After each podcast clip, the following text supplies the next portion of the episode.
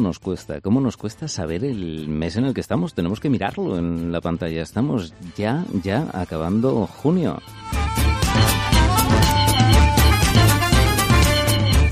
Ya sabéis que el programa Yo con estos pelos eh, de vez en cuando se cambia la peluca. Para nosotros es fácil y hoy es Yo con estos pelos deportivo.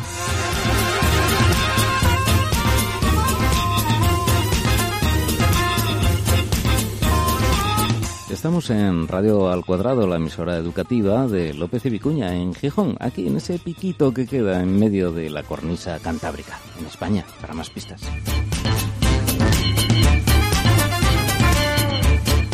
Y como siempre necesitamos refuerzos y esos refuerzos, que mejor que encontrarlos en el otro búnker. ¿Qué tal, Carlos? Muy buenas tardes, Javi, desde el búnker 2, ya bautizado desde ayer. Aquí estamos, al el, del cañón. búnker 2. Oye, a ver cuándo llegamos a los dos dígitos. Y en el búnker 3 tenemos a ese hombre que cuando te lo encuentras por la calle te saluda y dices tú, qué ganas tengo de hacer deporte! No sé, es una cosa que irradia deportividad. Es el Xavi. Muy buenas tardes, Xavi. buenas tardes a todos, ¿qué tal? ¿Cómo estamos? Oye, hoy nos vestimos de deporte o nos desvestimos porque parece que el deporte te tienes que quitar como ropa. A veces uno tiene la sensación de que te quitas y te pones más, porque vamos, eh, el equipamiento que ahora usamos para hacer deporte, tú no tanto, que te va mucho el agua, pero hoy, hoy no vienes con tabla de surf, ¿eh? Hoy te veo más botando. Hoy dejamos, aparcamos la tabla de surf y venimos cargados de pelotas. Cuéntanos, cuéntanos, venga, sorpréndenos. Pues hoy venimos cargados eh, de balones de baloncesto concretamente y tenemos una entrevista eh, que creo que es una, a, mí eh, particularmente que le tengo mucho cariño a esta persona, me parece una, una, entrevistón. Y hoy tenemos la suerte de que tenemos entre nosotros a Jordi Fernández. Jordi Fernández, aparte de ser amigo y ex compañero de universidad, Está actualmente eh, nada más ni nada menos que en la NBA. Está eh, como asistente de entrenador en los Denver Nuggets de la primera liga de, Estados Unidos. Y lo tenemos al otro lado del teléfono. Muy buenas tardes, Jordi. ¿Qué tal? ¿Cómo estáis? Aquí en el, en el Bunker 4 desde, desde Denver. Eh, saludaros a, a ti, Javier, Xavi y Carlos. Espero que estéis muy bien. Oye, qué bueno, qué rápido lo pillas. Es que eso de dedicarse al baloncesto, es que hay que pillar los rebotes, macho. Hay que pillarlos y tú de enseguida ya. Bunker 4, eso es pillar un rebote, sí señor. Esto va a ser una buena entrevista, estoy seguro. Oye, muchas gracias por venirte hasta aquí. Bueno, estás ahora en Estados Unidos, hay que decirlo. Correcto, estoy, estoy en Denver, en Colorado, y, bueno, el tiempo aquí muy bueno y, lidiando como, como todos, ¿no? Con esta pandemia intentando que, la situación mejore en el país, aparte de estos otros temas raciales que, que supongo que todos estáis al corriente es que el mundo, este el mundo ahora, ya sabes. Y bueno, nosotros siempre hemos mirado mucho a Estados Unidos y hace muchos años ya que la NBA se ponen las mejores jugadas y demás en la televisión, también en España, ¿no? Y la verdad es que el que sueña con algo, siempre hay una meca, un referente, un K2. Eh, y para el baloncesto parece ser, eh, o es, de hecho, la NBA algo mágico, ¿no? Tiene que ser mágico eh, porque hay una distancia de unos miles de kilómetros, nacer en Badalona, ser joven como tú eres todavía, y estar en la NBA. Y mira, ahora si tuviera el botón aquí a mano le pondría el eco, ¿no? La NBA. Oye, tú naciste en Badalona y ahora estás en la NBA, nada menos, gustándote el baloncesto, tío. Que te paguen por hacer lo que te gusta a ti, que es el tremendo. Pues sí, la verdad es que eh, no lo hubiera pensado si me lo dices hace pues 11 años cuando llegué aquí o incluso pues cuando Xavi y yo estudiamos juntos a la universidad, pues me, hubiera costado creerlo, ¿no? Pero la verdad es que si eh, pudiera escribirlo y que fuera algo eh, no ideal, pero que tuviera muy buen, un muy buen recuerdo y que fuera muy bonito, pues eh, lo que me ha pasado a mí es, eh, me siento muy afortunado. ¿no? la pena a veces es que esté tan lejos y no lo pueda haber compartido pues con muchas cosas con mis padres y con mis amigos, pero sí que es verdad que despertarme cada día, pues desde que era, pues estaba en el instituto, incluso más pequeño, queriéndome dedicar al mundo del deporte y al baloncesto, pues poder estar aquí eh, me levanto con mucha más energía, ¿no? Oye, porque además el baloncesto, tanto allí como aquí, hay un aro, de acuerdo, ya hay que meter la pelota, pero el sentido del espectáculo, el escenario. Mira, ¿sabes qué me viene a la cabeza? No sé si viste la película Gladiator. Eh, bueno, no la viste, vale. Pues para los que lo hayan visto, eh, hay un momento que el gladiador que dirige a otros gladiadores, ¿no? Que ya está jubilado de la arena, dice, es que Roma era llegar allí, ver aquello, el Coliseo, y era quedarte con los ojos, no sé, como platos, era, era impresionante. Yo creo que, llegar a eso es, eh, no sé, algunos pabellones de, la NBA, es, es, como si fueran un templo, ¿no? Es, es como decir, estoy aquí. El sentido del espectáculo es distinto, ¿verdad? En Estados Unidos. Y lo bonito es que no te hace falta tener ni idea del deporte para poder pasártelo bien. Y esto es lo que aquí eh, en Estados Unidos se hace muy bien con todos los deportes. ¿eh? A ti igual ni te interesa ni te gusta un deporte en concreto, pero vas a ver un partido y te puedo asegurar que te entretiene por muchas cosas, ¿no? Y esto es eh, y esto es algo pues que es muy especial, ¿no? Y hasta que no lo ves y no lo vives, no es difícil contarlo. Mira, Carlos, que me ha dicho muchas veces lo de ir a un, a un estadio de primera división, ¿no? De fútbol, que me has comentado muchas veces y que es un espectáculo realmente. Yo creo que en Estados Unidos es otra historia, ¿eh? Realmente, Carlitos, tenemos que ir a, allí, ¿eh? y, además lo que lo, que comentabas el sentido del espectáculo y, y, enlazando con eso eh, viendo ahora que, bueno, parece ser que en, muchos estadios no va a haber público, esa falta, esa ausencia de, gente viendo un, partido, yo creo que va a ser un hueco difícil de llenar, ¿no? Sí, nos va a costar a todos, está claro, porque el público es una gran parte de la presión, ¿no? La presión que, se ejerce en un partido, ¿no? La, presión que te pones tú a ti mismo como jugador-entrenador, la presión que te ponen los rivales y después la presión que, que pone el público, ya sea en tu propio pabellón o, o cuando juegas fuera de casa. Entonces, eh, ahora lo vamos a notar, pero bueno, por dar este espectáculo televisivo, aunque no sea la gente que pueda ir a verlo y sea solo televisivo, pues merece la pena que nosotros hagamos nuestro, nuestro trabajo, nuestro papel de entretener a la gente, porque muchos eh, han sido responsables estando en casa, pasando pues este tiempo encerrado para ganarle al virus y ahora nos toca a nosotros pues dar este espectáculo. Oye Jordi, eh, fíjate, mm, yo veo, a diferencia del baloncesto con otros deportes, lo que es la gestión desde el banquillo me parece mucho más intensa, hay muchas más variables que manejar, ¿verdad?, que, en otros deportes. Eh, vosotros estáis muy cerca, de, os hacen controles de, infarto y de posibilidades de, de ser de riesgo, porque es que realmente eh, yo lo que he visto en los entrenadores de baloncesto es que se vive esa tensión como no he visto en ningún otro deporte. ¿Estoy muy equivocado o es una visión que tengo yo idealizada desde fuera? Primero, fuera bromas, sí que nos controlan eh, por tema de salud eh, el corazón, aparte de muchas otras, de muchas otras cosas, ¿no? Y creo que es importante que también se preocupen por nosotros. Pero bueno, lo, bonito del del baloncesto en este caso es que es un deporte muy rápido, que es un deporte, como has dicho tú, que nosotros interactuamos mucho, eh, que los jugadores pueden entrar y salir, puedes pedir tiempos muertos, pero también lo mejor de todo, que yo creo que un buen entrenador es, es que tú puedas ejercer esa presión, como dices tú, que parece que te van a salir los ojos de la cara, pero tenerlo todo bajo control, ¿no? Y todo, la mayoría de entrenadores que son muy, muy buenos lo hacen para para conectar con los jugadores y para tener esa respuesta, ¿no? Al final de todo, cuando eres muy emocional diciendo las cosas o cuando estás en un momento muy emocional, es muy difícil tener control. Y yo creo que en este caso los entrenadores eh, son grandes, los, los que lo hacen muy, muy bien, están en la élite, son grandes actores, ¿no? Para tener, para mostrar que parece que están en algún momento perdiéndolo todo, pero están siempre bajo control. Y eso yo creo que es parte del juego y del espectáculo, claro. Hombre, claro que sí. Sí, porque si no, Carlos, tú te imaginas, yo, yo te imagino a ti en la cancha, Carlos, y de entrenador y diciendo a algún jugador, quita de ahí que me pongo yo. hay, que, hay que tener el control que dice Jordi. Lo, ¿eh? dices, lo dices por, por la altura o, por eh, mis habilidades baloncestísticas que son mm, escasas en algunos casos. Cero o ninguna, sí, pero bueno.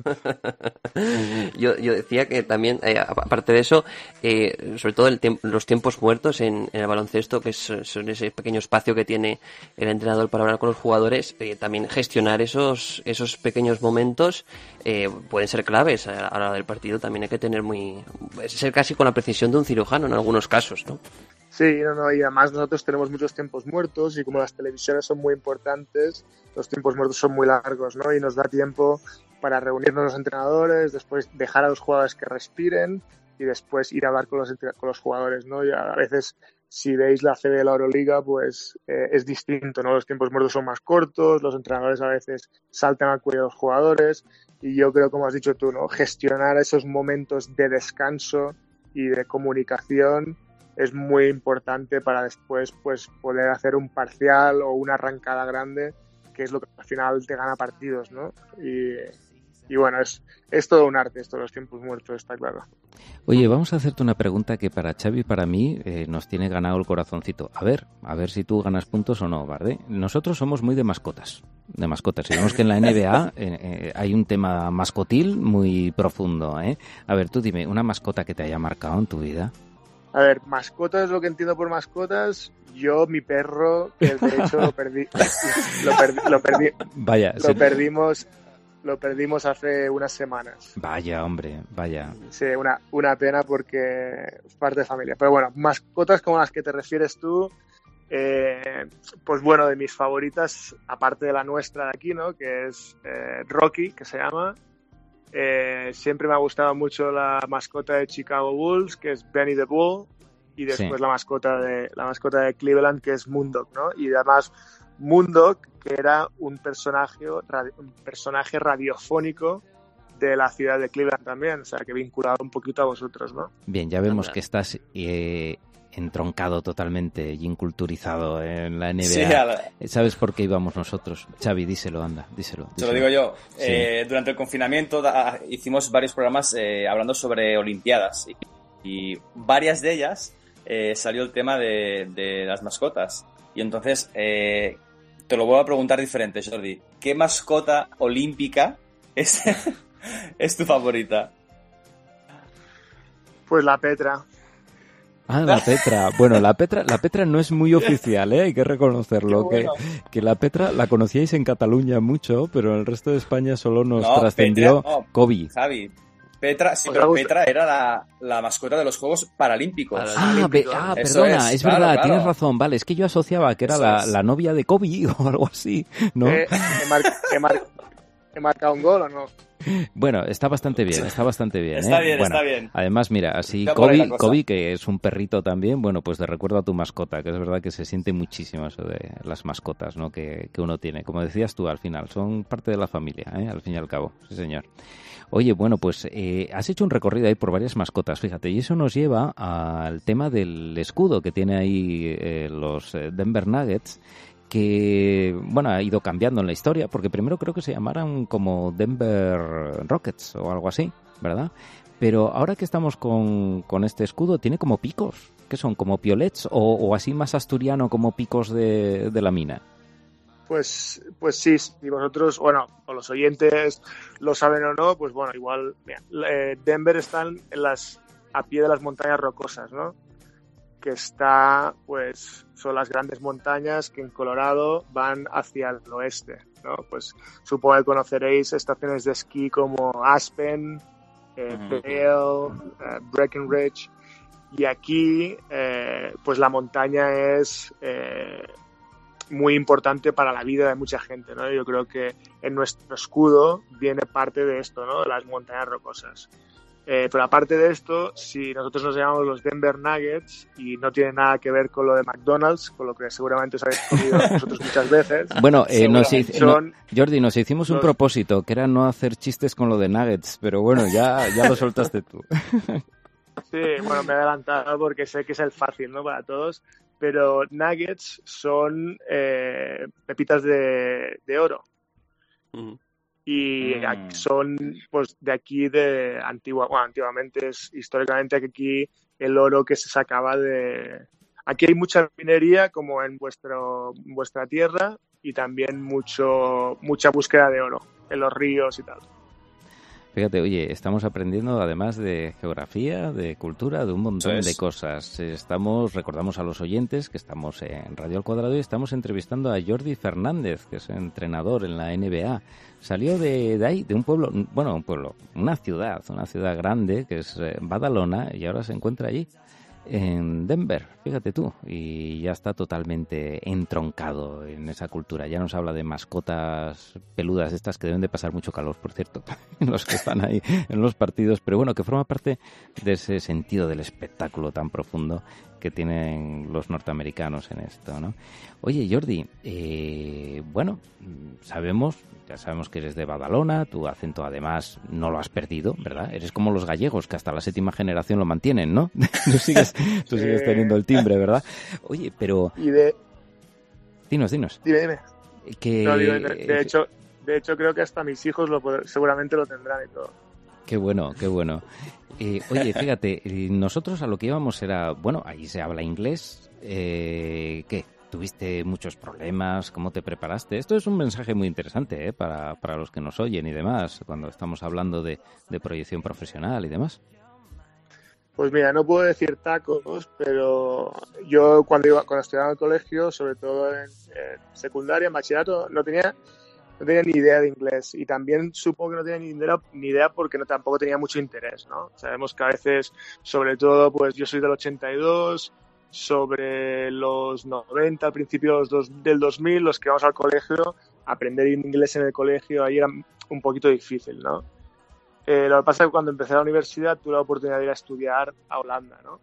Eh, después de esto eh, pude trabajar en Noruega y después trabajé en Estados Unidos. Y os digo esto, os pego el rollo, porque yo he aprendido inglés pues trabajando, viajando y esforzándome, pero por el hecho de no tener otra, ¿no? cuando estudié en Holanda no tenía que, otra que aprender inglés y algo de holandés. Eh, cuando vine aquí a Estados Unidos en, los veranos para trabajar, pues tenía que intentarlo. Y al final me he dado cuenta de que mi inglés es bastante bueno, ¿no? Y bueno, con esto, con mi historia, pues un poco animar a, los chavales jóvenes, a los chicos y a las chicas, que esto de los idiomas, primero hay que tener una motivación para hacerlo y que también en mi caso ha sido el hecho de viajar y tener que sobrevivir lo que me ha hecho aprender, ¿no? Que al final eh, aprender lenguas es lo que tiene, ¿no? Es un poquito perder el miedo y tirarte al agua. Fíjate, porque hay gente que sabe muy bien inglés, pero no le contratan para ser entrenador de la NBA. Está claro, o sea, te contratan por ser saber de baloncesto y hombre, el inglés ayuda, eso está claro. ¿eh?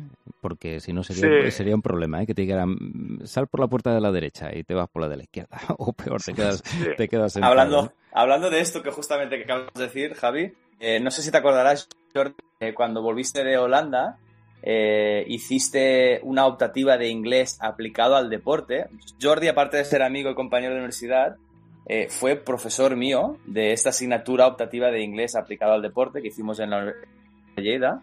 Y la verdad es que era un poco, era tan básico como lo que acabas de decir, Javi, de ir a la derecha, bajar escaleras, veces al gimnasio, partes del cuerpo y demás. Pero a mí me fue, la, verdad, que, muy bien. Y otra anécdota. Dime, Jordi me inventé una asignatura, básicamente. ya lo sé, ya lo sé. Me, la, me, aceptaron y al final tuve a mis colegas de alumnos. Es que esto, vamos, ahí, nada mejor. La verdad que fue, fue muy divertido. Y luego yo, yo vengo del... A ver, a mí cuando en la Universidad de Lleida me decían los profesores o los compañeros, oye, ¿tú de qué deporte vienes? No, pues, por ejemplo, Jordi de baloncesto, Marc de baloncesto, el otro nadador, tal.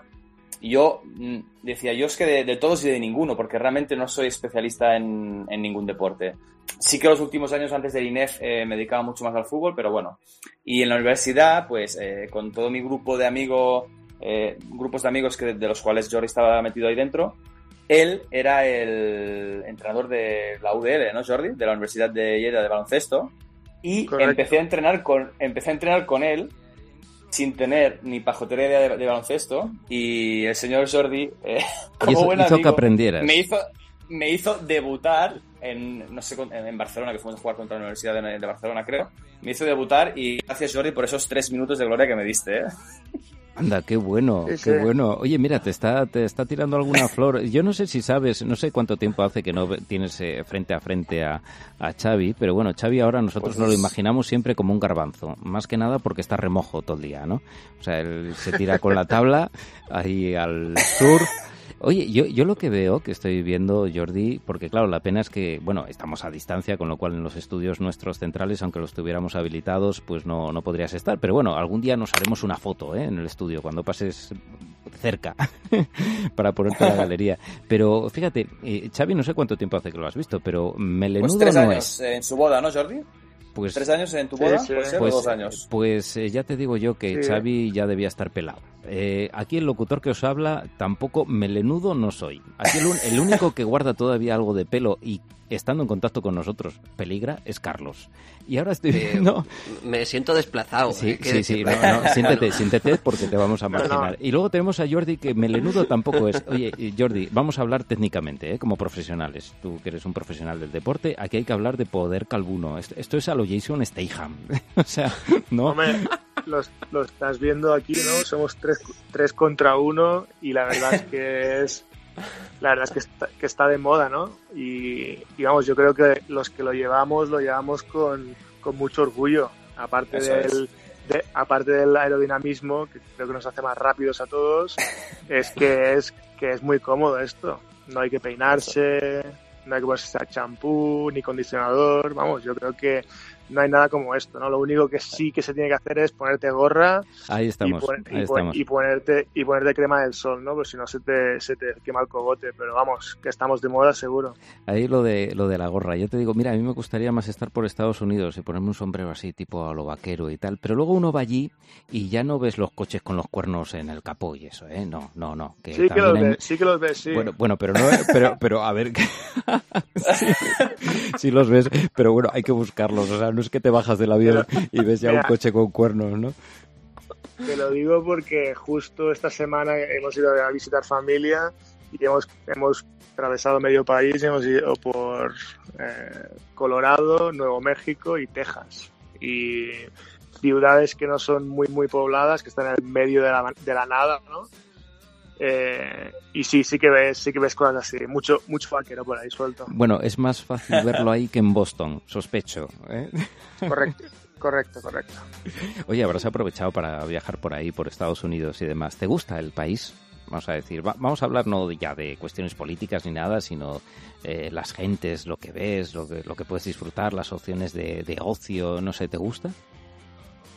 Bueno, aquí es un país que para gustos los colores, ¿no? Son 320 y algo millones de personas, eh, 50 estados, y yo creo que casi que todo lo que te puedes imaginar lo puedes encontrar, ¿no? Eh, sí que es un contexto un poquito distinto a Europa, o muy distinto, pero cada estado y ciudad tiene una identidad distinta, ¿no? Yo, por mi trabajo, he tenido la gran suerte de, de de viajar mucho, ¿no? A las grandes ciudades de la NBA, pero también he sido primer entrenador de, una liga menor, ¿no? que es la segunda liga de la NBA, y he podido ir a mercados más pequeños, ¿no? que se llama aquí, que son ciudades pues un poquito más pequeñitas como, como son Portland, Maine, como son Santa Cruz, por ejemplo, y estas ciudades son ciudades también más pequeñas, menos conocidas, pero con mucho encanto.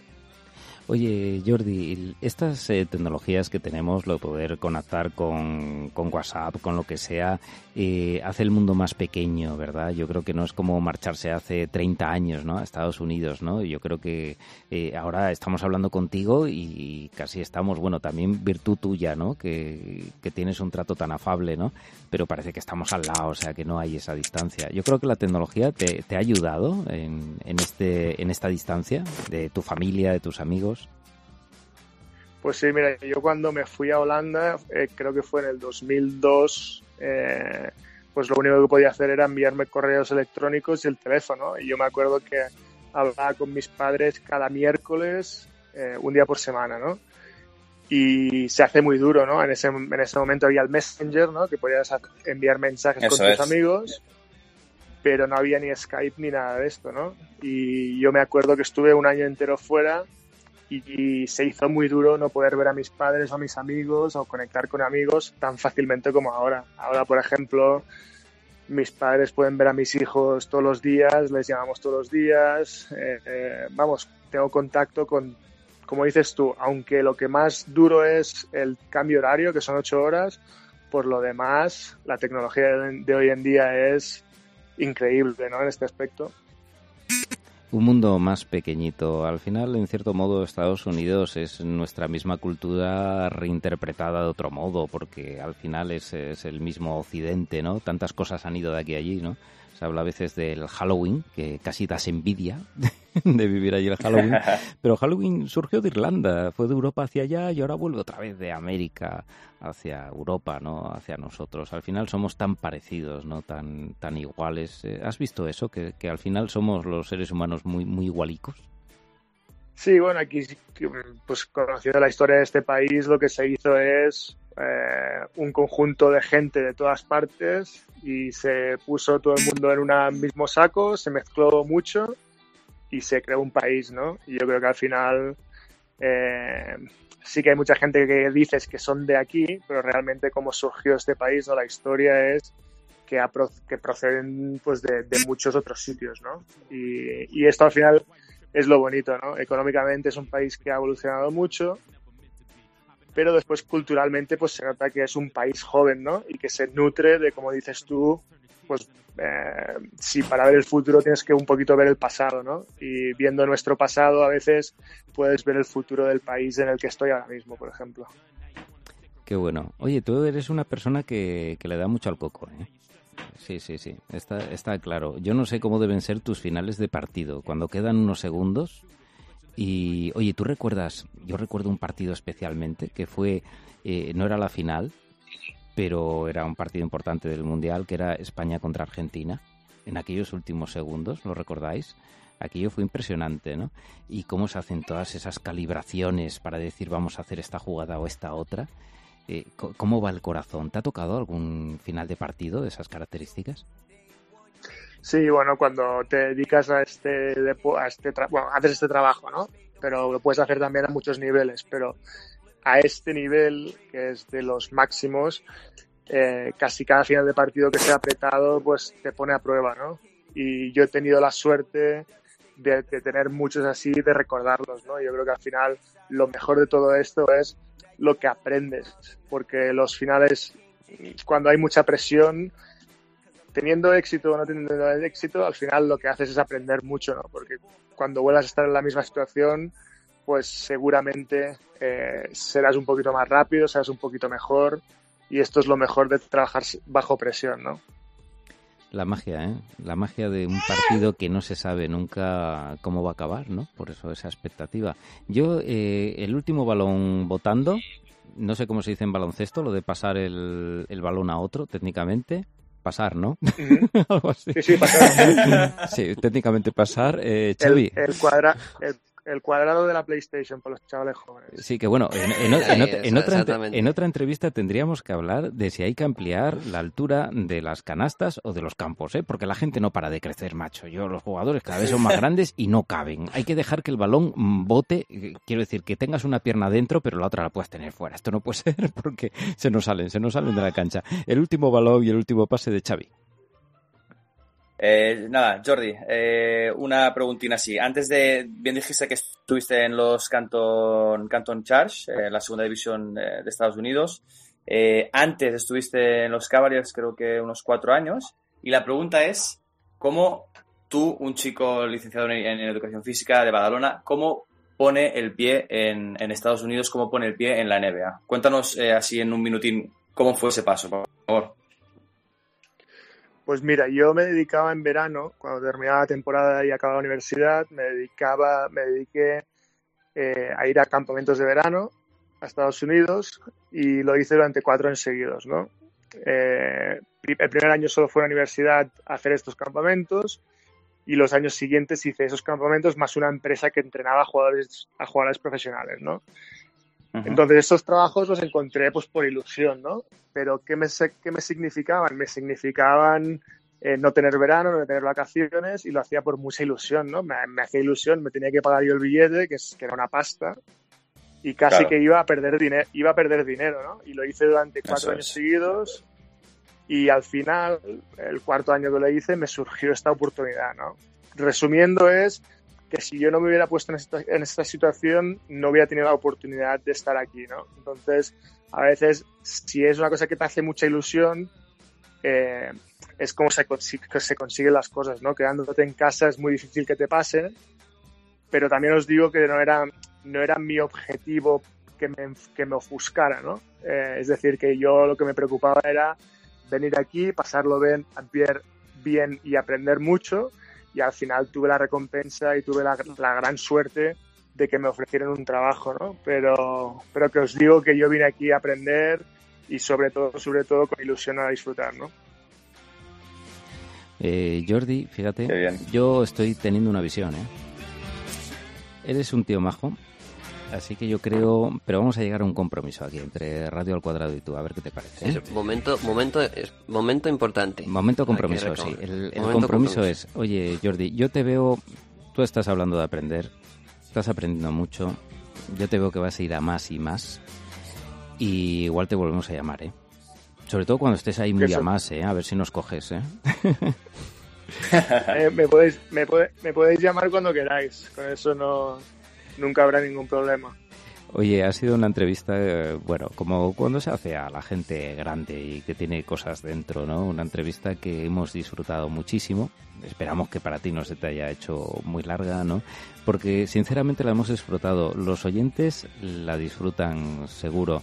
Y bueno, ahí va a quedar para el recuerdo. Eres un ejemplo, un ejemplo de alguien que arriesgó, también, como has dicho en la última respuesta, que ha peleado y que está en la NBA, pero que va a seguir peleando y que va a seguir yendo para arriba y metiendo canastas o haciendo que otros las metan, ¿no? Jordi Fernández.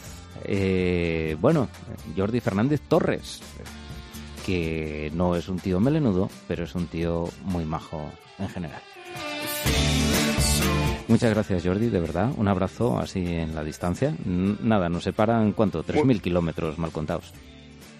Muchos kilómetros, pero bueno, agradeceros la entrevista, la verdad es que lo he pasado muy bien, eh, poder conoceros a vosotros eh, por teléfono y hablar con Xavi, que siempre es un placer, que es una persona que, que quiero mucho y tengo un, he pasado muy, muy buenos momentos juntos y esto son cosas que estés donde estés y te dediques a algo que te dediques, nunca, nunca lo vas a olvidar y bueno, espero que, cumpláis la palabra y me volváis a llamar, que estaré, estaré encantado de, volver a hacer una entrevista así, que, que, no, todas son, no todas son tan divertidas.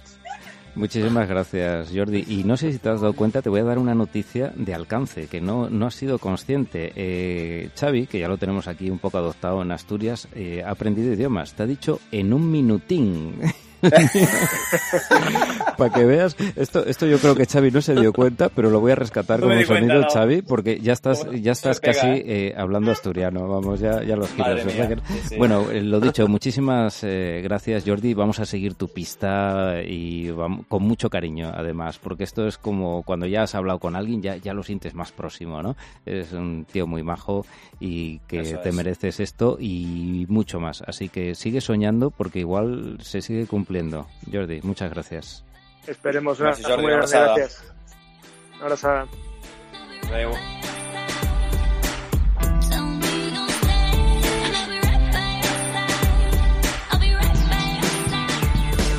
Nos vemos amigos, esto ha sido una entrevista de alcance, ¿verdad Xavi? Hemos llegado... De mucho alcance. Y esta vez, como le gusta tanto decir a Carlos, allende los mares. Ahí, ahí estamos.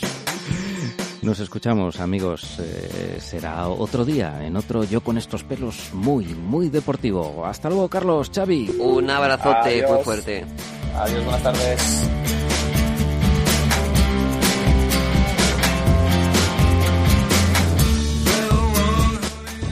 Si el doble es poco, necesitas un cuadrado. Radio al cuadrado López y Vicuña.